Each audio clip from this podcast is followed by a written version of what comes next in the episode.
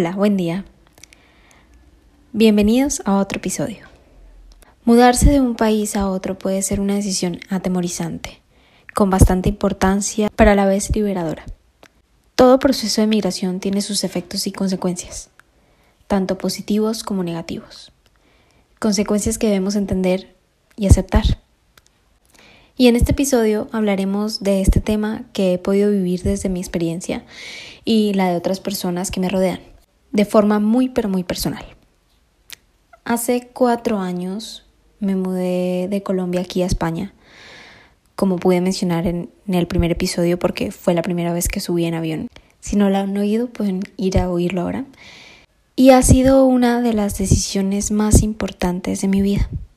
Hablo desde lo más profundo cuando les cuento esto porque es un tema que me da mucha emoción por todo lo que remueve en mí, tanto positivo como negativo.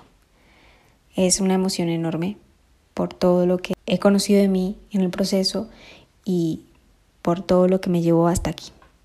La decisión de mudarme surgió desde hace varios años porque fue un sueño desde siempre.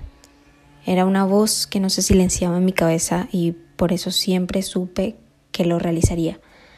Y al final así fue.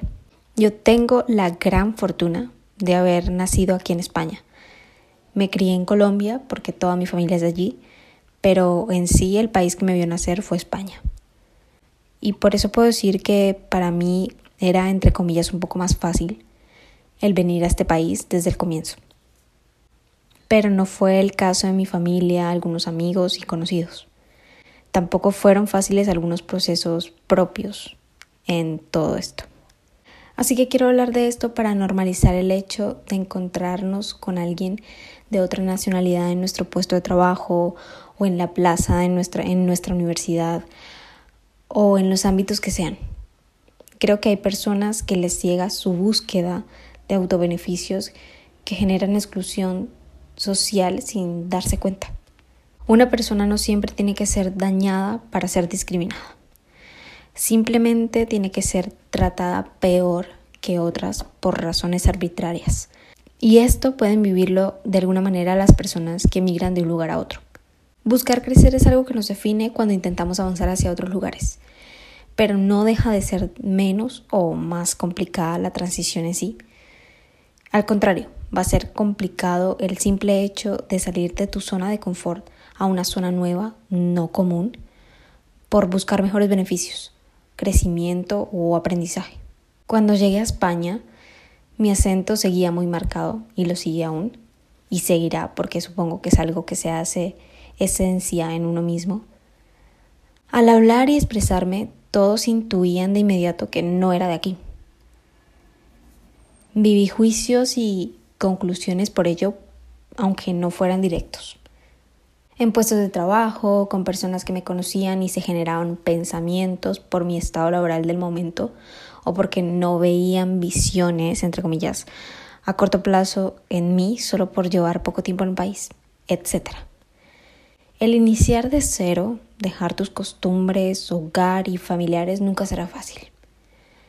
Sobre todo el dejar toda una vida construida hasta esos años en tu país de origen Sé de personas que dejaron sus profesiones, sus puestos de trabajo estables, sus hogares, para venir aquí o ir a cualquier otro país a trabajar de lo que les fuese posible porque la situación de su país les, así les obligó. Y por eso hoy en día son los conductores o cuidadoras o limpiadoras de hogar, etc. Sea por un motivo negativo o el que sea, al final nos identificamos todos con lo mismo y es la búsqueda de crecimiento, avanzar, desarrollarnos más allá de lo que nos adoctrinaron hasta ese momento de nuestras vidas o las circunstancias. Somos seres sociales, por eso nos adaptamos fácilmente al ambiente y costumbres, pero también debemos, todos, aprender a normalizar que una persona inicie de cero, en la oportunidad que les surja, sea cual sea. Un trabajo no es más o menos que otro, ni una situación más o menos estable. Dar nuestra mano amiga e inclusión es lo que también hace gran diferencia al generar a otros el sentimiento de hogar y generarnos también el sentimiento de hogar. La primera consecuencia que generalmente afecta emocionalmente a nuestra mente al migrar es el duelo, por lo que dejamos en casa lo que llamamos en psicología duelo migratorio. Esto no es más que un sentimiento real de nostalgia por la pérdida física de una persona, evento, objeto o lugar significativo, que hace cambiar el ánimo de quien lo vive y que puede afectar su salud mental y física. Si estás pasando por esto en este momento, es completamente normal. Son normal tus emociones y miedos porque el iniciar siempre trae consigo incertidumbres más que seguridades. Pero de las experiencias debes generar oportunidades. Y los que tomamos la decisión de mirar lo aprendemos. Lo digo desde la experiencia.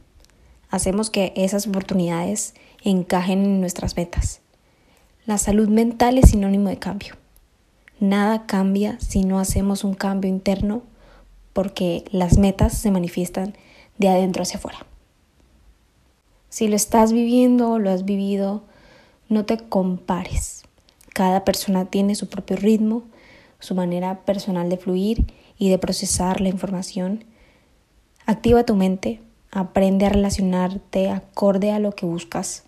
Elige personas a tu alrededor que entiendan tu proceso y lo que deseas, que te escuchen y que te ayuden a fluir más que a restar en tu autoestima, porque ya es suficiente con lo que empiezas a cargar y procesar.